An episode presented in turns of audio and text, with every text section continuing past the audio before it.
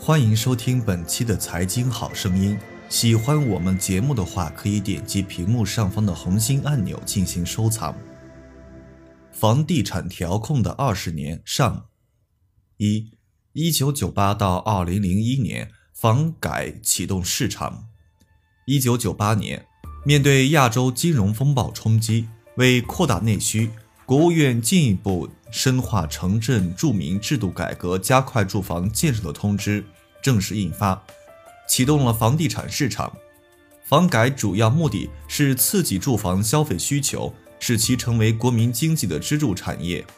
一九九八到二零零一年间，房地产以价格平稳趋势得到全面发展，互联网泡沫的错裂催生炒房团，股市大起大落，债券交易活跃，房地产相关的重化工业得到迅猛发展。房改背景。国外亚洲金融经济、国内市场经济改革、国际亚洲经济危机、出口转内需。由于严格的资本账户管制，一九九七年亚洲金融危机期间，中国承诺人民币不贬值，但是东南亚危机对中国的进出口、投资、旅游等都带来了不同程度的影响，对外出口同比下降，出口金额同比从一九九七年一月的百分之二十七点六。下降到一九九八年十月的负百分之十七点三。一九九八年全年的出口增速仅为百分之零点四，比一九九七年的增速降低了百分之二十点一。外资也受到经济危机影响而下降。一九九八年外商直接投资额基本保持不变。一九九九年一反过去趋势，首次出现负增长，同比增速负百分之十一点三十一。为了拉动经济增长，不得不将原来刺激出口政策转向刺激国内需求，房地产业被确定为重点支持的产业。政府决定把房地产行业作为中国经济发展新的增长点。一九九八年七月，国务院颁布二十三号文，明确提出促使住宅业成为新的经济增长点，标志着城镇住房商品化制度开始建立。国内市场经济体制改革。计划经济转市场经济。一九八九年，十三届五中全会提出，逐步建立符合计划经济与市场调节相结合原则的经济、行政、法律手段综合运用的宏观调控体系。一九九二年，十四大明确中国经济体制改革的目标是建立社会主义市场经济体制，房地产业是国民经济的重要部门。计划经济转市场经济，必然要对房地产行业进行市场化改革。一九九八年之前，房地产市场的改革已经开始，国务院接连颁布文件进行住房体制改革。虽然那时还没有涉及到住房改革的具体措施，但是这些措施为一九九八年的住房商品化奠定了基础。配套政策，健全市场制度，完善相关措施。一九九八年的二十三号文发布之后，城镇住房制度改革加快速推进，相应的银行信贷、土地管理等配套政策相继出台，鼓励住房消费的政策框架初步形成。主要政策事件是：一九九八年的房改，一九九九年的房贷，二零零一年的税费改革，二零零二年的土地招牌。第一，管理政策。一九九八年下半年开始逐步实行住房分配货币化政策，建立和完善房地产企业中介收费、住房销售等方面的管理。第二，土地政策，完善土地流转、使用等方面的制度，经营用地由协议出让转变为招标、拍卖或挂牌方式出让。第三，住房公用政策。建立和完善以经济适用房为主的住房公用体系，不同家庭实行不一样的住房公用政策。最低收入家庭可租赁由政府或单位提供的廉租住房，中低收入家庭可购买经济适用房，其他收入高的家庭可以市价购买或租赁商品住房。第三，减税政策，二零零一年一月一日起，对政府定价出租的住房暂免征收房产税、营业税。对个人按市场价格出租的居民住房减征营业税、房产税、个人所得税。对于1998年6月30号以前建成尚未售出的商品住房、商业用房、写字楼，至2002年12月31号之前免征营业税、契税。第四，金融政策完善住房信贷、公积金管理等制度，全面推行住房公积金制度，出台住房信贷政策，使居民在只支付首付的情况下购买住房。在贷款利率上，二零零二年二月，央行下调贷款利率百分之零点五四，公积金五年以上贷款利率百分之四点五九下调至百分之四点零五，住房商业贷款由百分之五点五八下调至百分之五点零四。房改效果，启动住房市场运行较为平稳，房地产业全面发展，价格平稳增长，在房地产投资方面逐年增加，占比不断提高，对中国经济增长贡献维持在百分之十五左右。年均对 GDP 拉动一点二个百分点。在新开工面积方面，一九九八年为两万零三百八十七万平方米，二零零二年为四万两千八百万平方米，年均增速百分之二十以上。在房地产销售面积方面，一九九八年为一万两千一百八十五万平方米，二零零二年为两万六千八百零八万平方米。在房地产价格方面，房地产价格平稳增长。涨幅一直低于百分之五，低于同期收入涨幅。一九九八年改革达到初目的，房地产成为国民经济的支柱产业。特别是一九九八年的房改、一九九九年的房贷，唤醒了民众的购房需求。但是这一时期住房供应结构不合理矛盾凸现，以招标、拍卖等方式的土地转让，为其后面的高房价问题埋下了隐患。二，二零零二到二零零四年，抑制房地产市场过热。一九九八年启动房地产市场以后，二零零二到二零零四年房地产出现过热苗条。二零零二年后，房地产宏观调控全面展开，控制房价过快上涨的目标未能实现。每次房地产调控带来了股市的下降，债市也处于低迷。调控背景，房地产供求矛盾显现，价格投资增长过快。二零零三年，国家确立房地产为支柱产业。同年，全国房地产开发投资首次突破一万亿元，同比增长百分之二十九点七。全国商品房平均价格同比增长百分之三点八。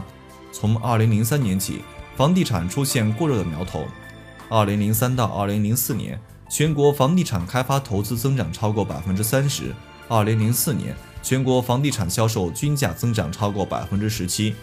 部门地区的房地产价格的增长幅度已超过当地居民收入增长幅度，房地产行业出现投资和需求并存的过热现象。调控政策，加快推进住房市场化，抑制房价过快上涨。为了进一步促进房地产市场健康发展，解决房地产价格投资增长过快等问题，二零零三年八月十二号，国务院发布《国务院关于促进房地产市场持续健康发展的通知》，简称十八号文。提出，房地产业已经成为国民经济的支柱产业，还提出要促进房地产市场持续健康发展，相关部门出台相应政策进行辅助。第一，管理政策，明确住房市场化改革方向，强调搞活住房二级市场。十八号文提出鼓励居民换购住房，这使得卖旧换新的需求大大增加。第二，土地政策，加强调控。要求各地从严土地管理，严格控制高档商品房的土地供应，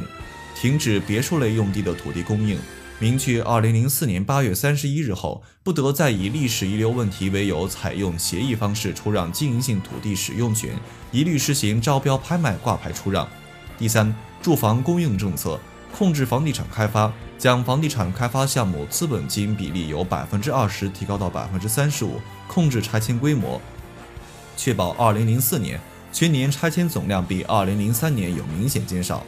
第四，金融政策加大信贷调控，对购买高档商品房、别墅或第二套以上商品房的借款人，适当提高首付款比例，不再执行优惠住房利率规定。同时，央行首次上调存贷款基准利率0.25个百分比。调控效果，房价涨幅过大。房价投资和供给下降，但房地产价格上涨势头并未控制住，反而加快了上升速度。受“八三一”大限政策影响，新开工面积增长率由2003年的百分之二十七点八二下降到2004年的百分之十点四三，城镇住宅占固定资产投资比重也出现下降。二零零三年受非典影响，全国新建商品房价格上涨百分之四点八四，二零零四年上涨百分之十七点七六，远远超过城镇居民人均收入增长率。三，二零零五到二零零七年稳定住房价格。如果说2003年是房地产宏观调控全面开展的一年，那么2005年则是房地产历史上首个大举宏观调控之年。房地产从出现过热的苗头到上涨压力巨大，政府先后出台调整土地供应、调节市场、信贷结构和开征交易税费等措施。但这么多政策之下，2007年平现天价地王，稳房价的目标实现并不理想。鼓楼双牛后，股市大跌，债券由牛转熊。调控背景，投资得到控制，价格上涨问题仍突出。房地产居住需求和投资需求大量增加，受政府调控影响，虽然城镇房地产投资占全社会固定资产的比重开始下降，但是由于城镇化率的提高，住房需求大量增加，同时房地产行业投机行为普遍存在。调控政策，金融成主要手段，限制外资进入。十八号文出台后，房地产投资过热现象得到一定缓解，但住房价格上涨过快的问题仍很突出。温家宝在两会上单批章节提出抑制高房价。二零零五年三月二十六号，国务院发布八号文，要求高度重视稳定房住房价格工作。第一，管理政策，控制房价过快上涨。二零一五年四月，国务院常务会议明确表示。宏观调控的突出任务是解决房地产投资规模和价格上升幅度。第二，土地政策深化土地调控，严格土地审批，从紧控制农用地转为建设用地的总量和速度，完善土地出让、使用等规定。第三，住房公用政策调整住房结构，明确新建住房结构比例。要求套型面积九十平米住房需达到开发建筑总面积的百分之七十，以廉租住房为重点，解决低收入家庭住房问题。第四，金融政策从紧调控，提高贷款首付比例。从二零零七年九月二十七号开始，二套房首付不低于百分之四十，利率不低于基准利率一点一倍，加强对外商投资房地产的审批。同时，央行加息，上调存款准备金率基准利率。第五，税收政策开始使用税收进行调控。二零零五年六月一号起，个人将不足两年的住房销售全额征收营业税。二零零六年六月一号起，住房转让环节营业税免征期限两年提高到五年。调控效果，稳房价不理想，稳定房价不是很成功。二零零五年房地产市场密集的政策让整个行业猝不及防，房价在经过短暂停顿后报复性上涨，价格和成交量双双上升。二零零六年调控政策之多，措施力度之大，都抵不住房价的飙升。二零零七年地王频现，多次加息。二零零八年销售面积出现下降，这是一九九八年以来首次新建住房销售面积下降，价格也相应下降百分之一点九。一方面是受货币政策收紧的影响，另一方面是受国际金融危机的冲击。四，二零零八到二零零九年刺激住房消费，国际金融危机爆发，为稳定经济增长，避免房地产市场下滑，政策开始转向刺激住房消费，推出信贷支持，增加保障房供应和税收减免政策，房价大涨。调控背景，次贷危机，全球经济衰退，国内四万亿投资刺激。由美国次贷危机引起全球经济衰退，美国金融危机导致美国经济下滑，消费者信心不足，对进口的需求大大减少。美国次贷危机及随后的欧债危机迅速向全球蔓延，升级成国际金融危机和世界经济危机，中国经济也受到冲击。不仅如此，国际金融危机还打击了投资者的信心，国际资本大量撤离，中国利用外资总额在2009年下降了百分之三点六。国家推出四万亿投资计划。二零零八年十一月五号，国务院常务会议决定，在未来两年内投资四万亿元，以刺激经济。中国宏观经济政策第一次采用积极的财政政策和适度宽松的货币政策进行描述，并罕见地提出用出手要快、出拳要重、措施要准、工作要实的力度执行该计划。四万亿投资计划中，对房地产有影响的主要有两部分：加大金融对经济增长的支持力度。取消对商品行业的信贷规模限制，合理扩大信贷规模，加快建设保障性安居工程，加大对廉住住房建设大支支持力度，加快棚户区改造，实施游牧民定居工程，扩大农村危房改造试点，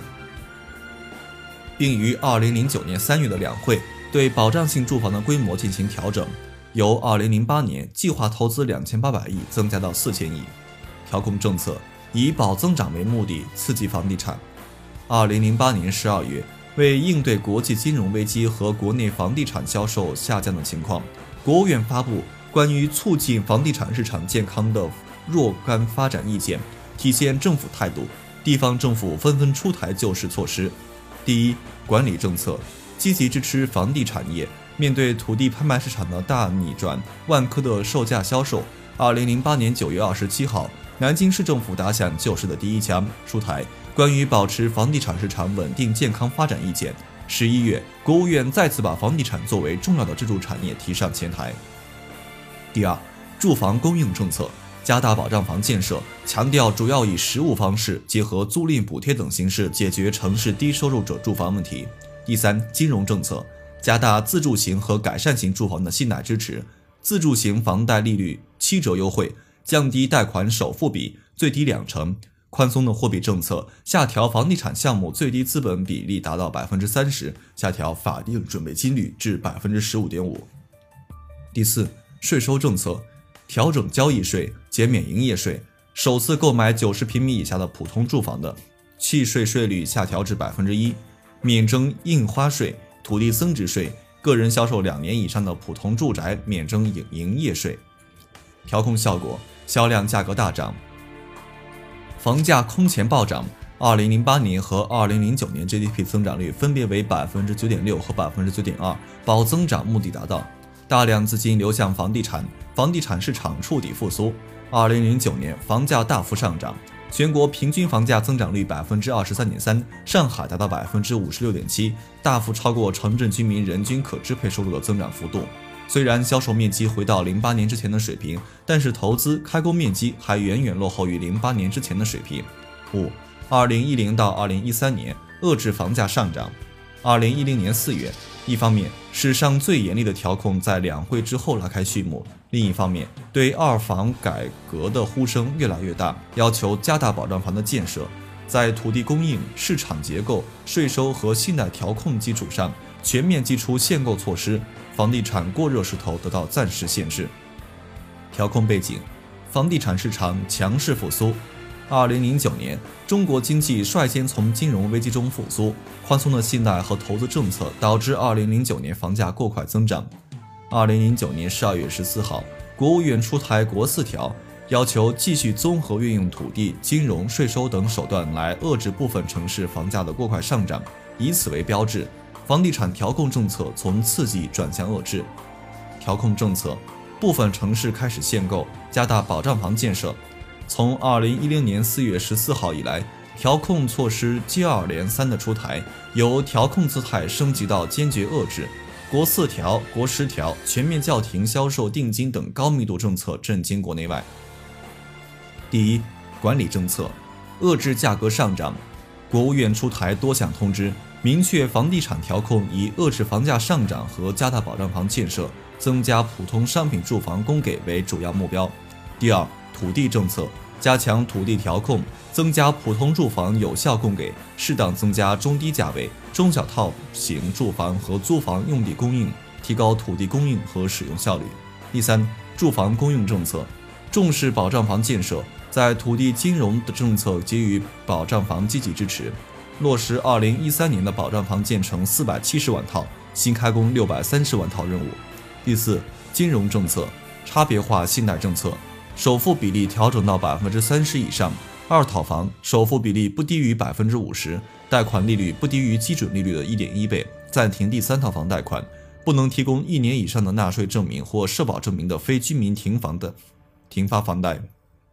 第五，税收政策房产税试点。营业税免征期限从两年恢复到五年，沪渝房地产税试点。第六，住房需求政策，部分城市开始限购，北京等一些房价过高的城市颁布家庭限制购房套数政策，上涨过快的二三线城市也要采取限购。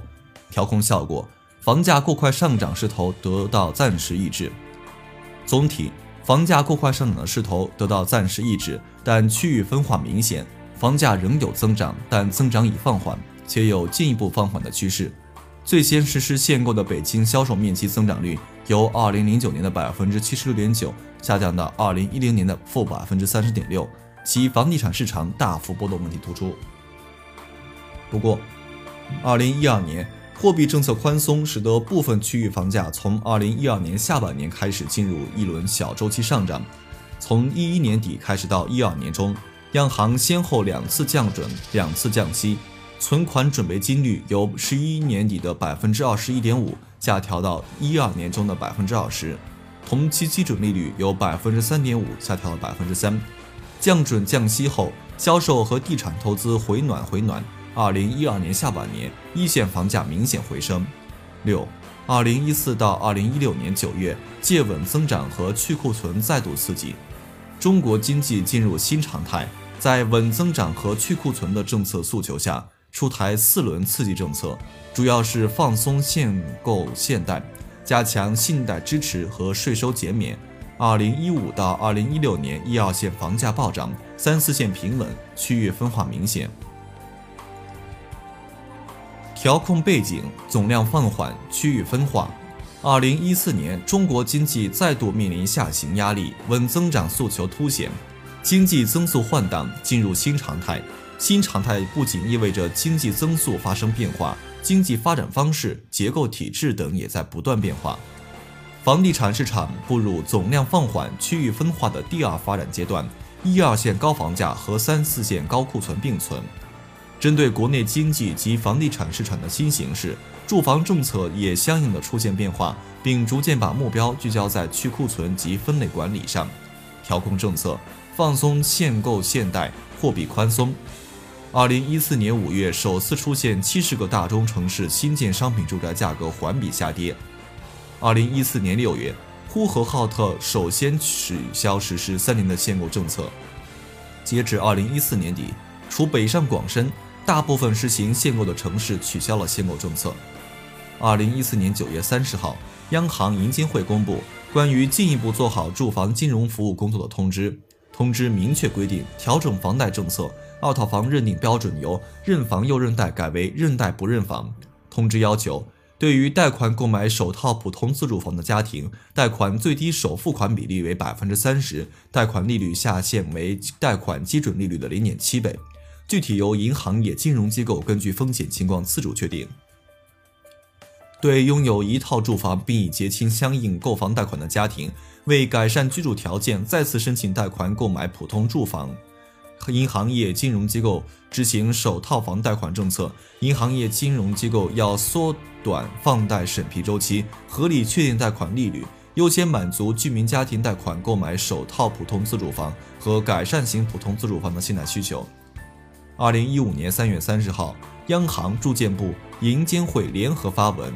二手房营业税免征期限由五年改为两年，二套房商业贷款最低首付比例降至四成。公积金贷款首套房首付比例调整为百分之二十。从二零一四年十一月二十二号至二零一五年底，六次下调存贷款利率基准利率，中长期贷款利率下调至百分之四点九，多次下调存款准备金率。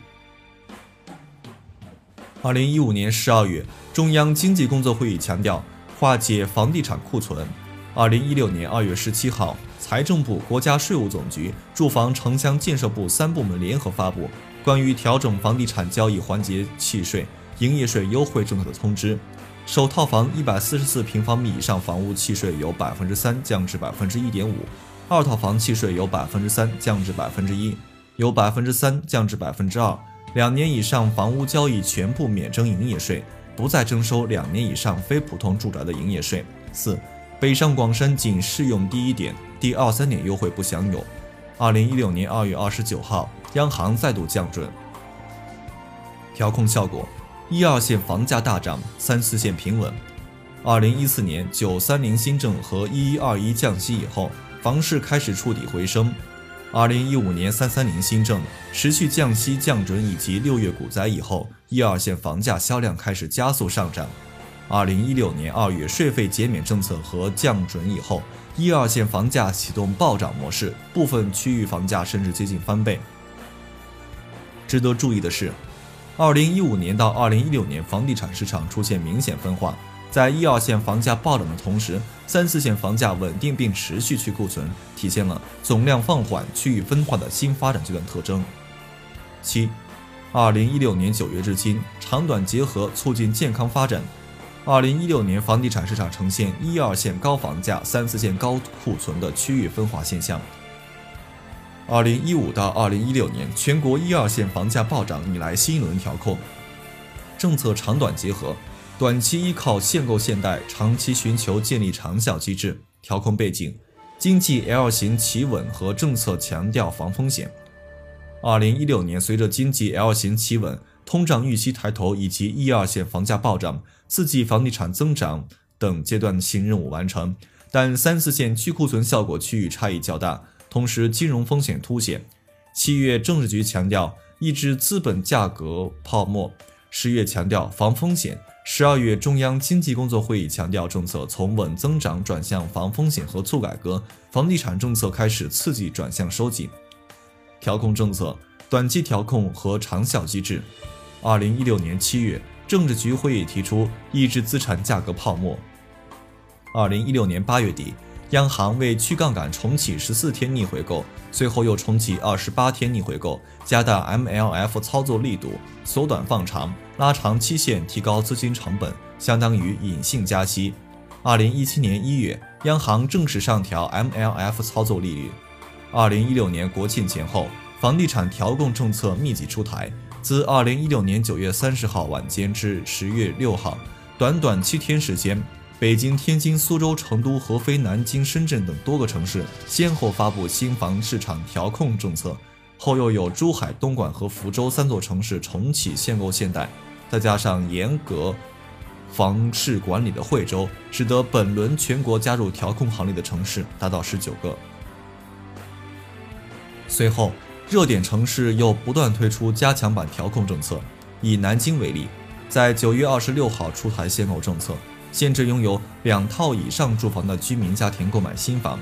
十月五号，短短十天的时间，又发文加大对南京房地产市场的调控力度。单身人士限购一套住房，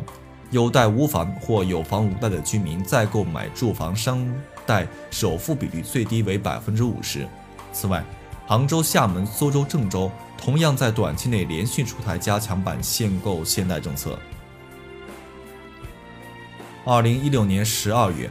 中央经济工作会议重点强调促进房地产市场平稳健康发展，首次提出长效机制，要坚持房子是用来住的，不是用来炒的定位，综合运用金融、土地、财税、投资立法等手段，加快研究建立符合国情、适应市场规律的基础性制度和长效机制，既抑制房地产泡沫，又防止出现大起大落。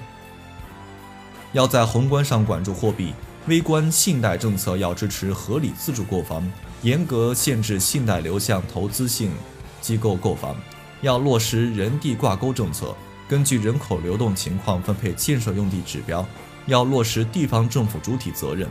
房价上涨压力大的城市要合理增加土地供应，提高住宅用地比例，盘活城市闲置和低效用地。特大城市要加快疏解部分城市功能，带动周边中小城市发展。要加快住房租赁市场立法，加快机构化、规模化租赁企业发展，加强住房市场监管和整顿，规范开发、销售、中介等行为。调控效果迅速降温。由于重新收紧限购限贷政策，二零一六年国庆过后，一二线房价和销量迅速降温。房地产调控的长效机制仍有待破题。最后，请关注我们蜻蜓财经的微信公众号，搜索“大圣说事”四个字，或者搜索“大肖说事”的拼音即可。